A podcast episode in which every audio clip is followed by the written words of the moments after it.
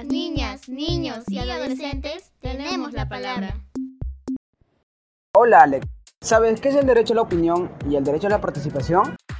Hola César, por supuesto, participar es sentir, escuchar, expresarnos, ser parte cuando se toman decisiones. Participamos cuando decidimos manifestarnos y dar nuestras opiniones, siendo tomadas en cuenta en las decisiones que afectan a nuestras vidas. Los niños, niñas y adolescentes no debemos tener miedo a dar nuestra opinión, porque también cuenta que seamos pequeños.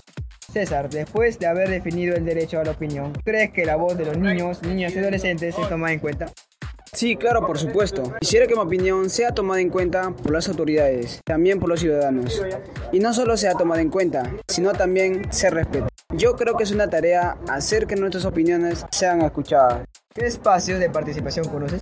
Como integrante de Dato Colibrí, conozco las redes por la infancia, como Consejo Consultivo, Mantoc, Redna y otras instituciones u organizaciones.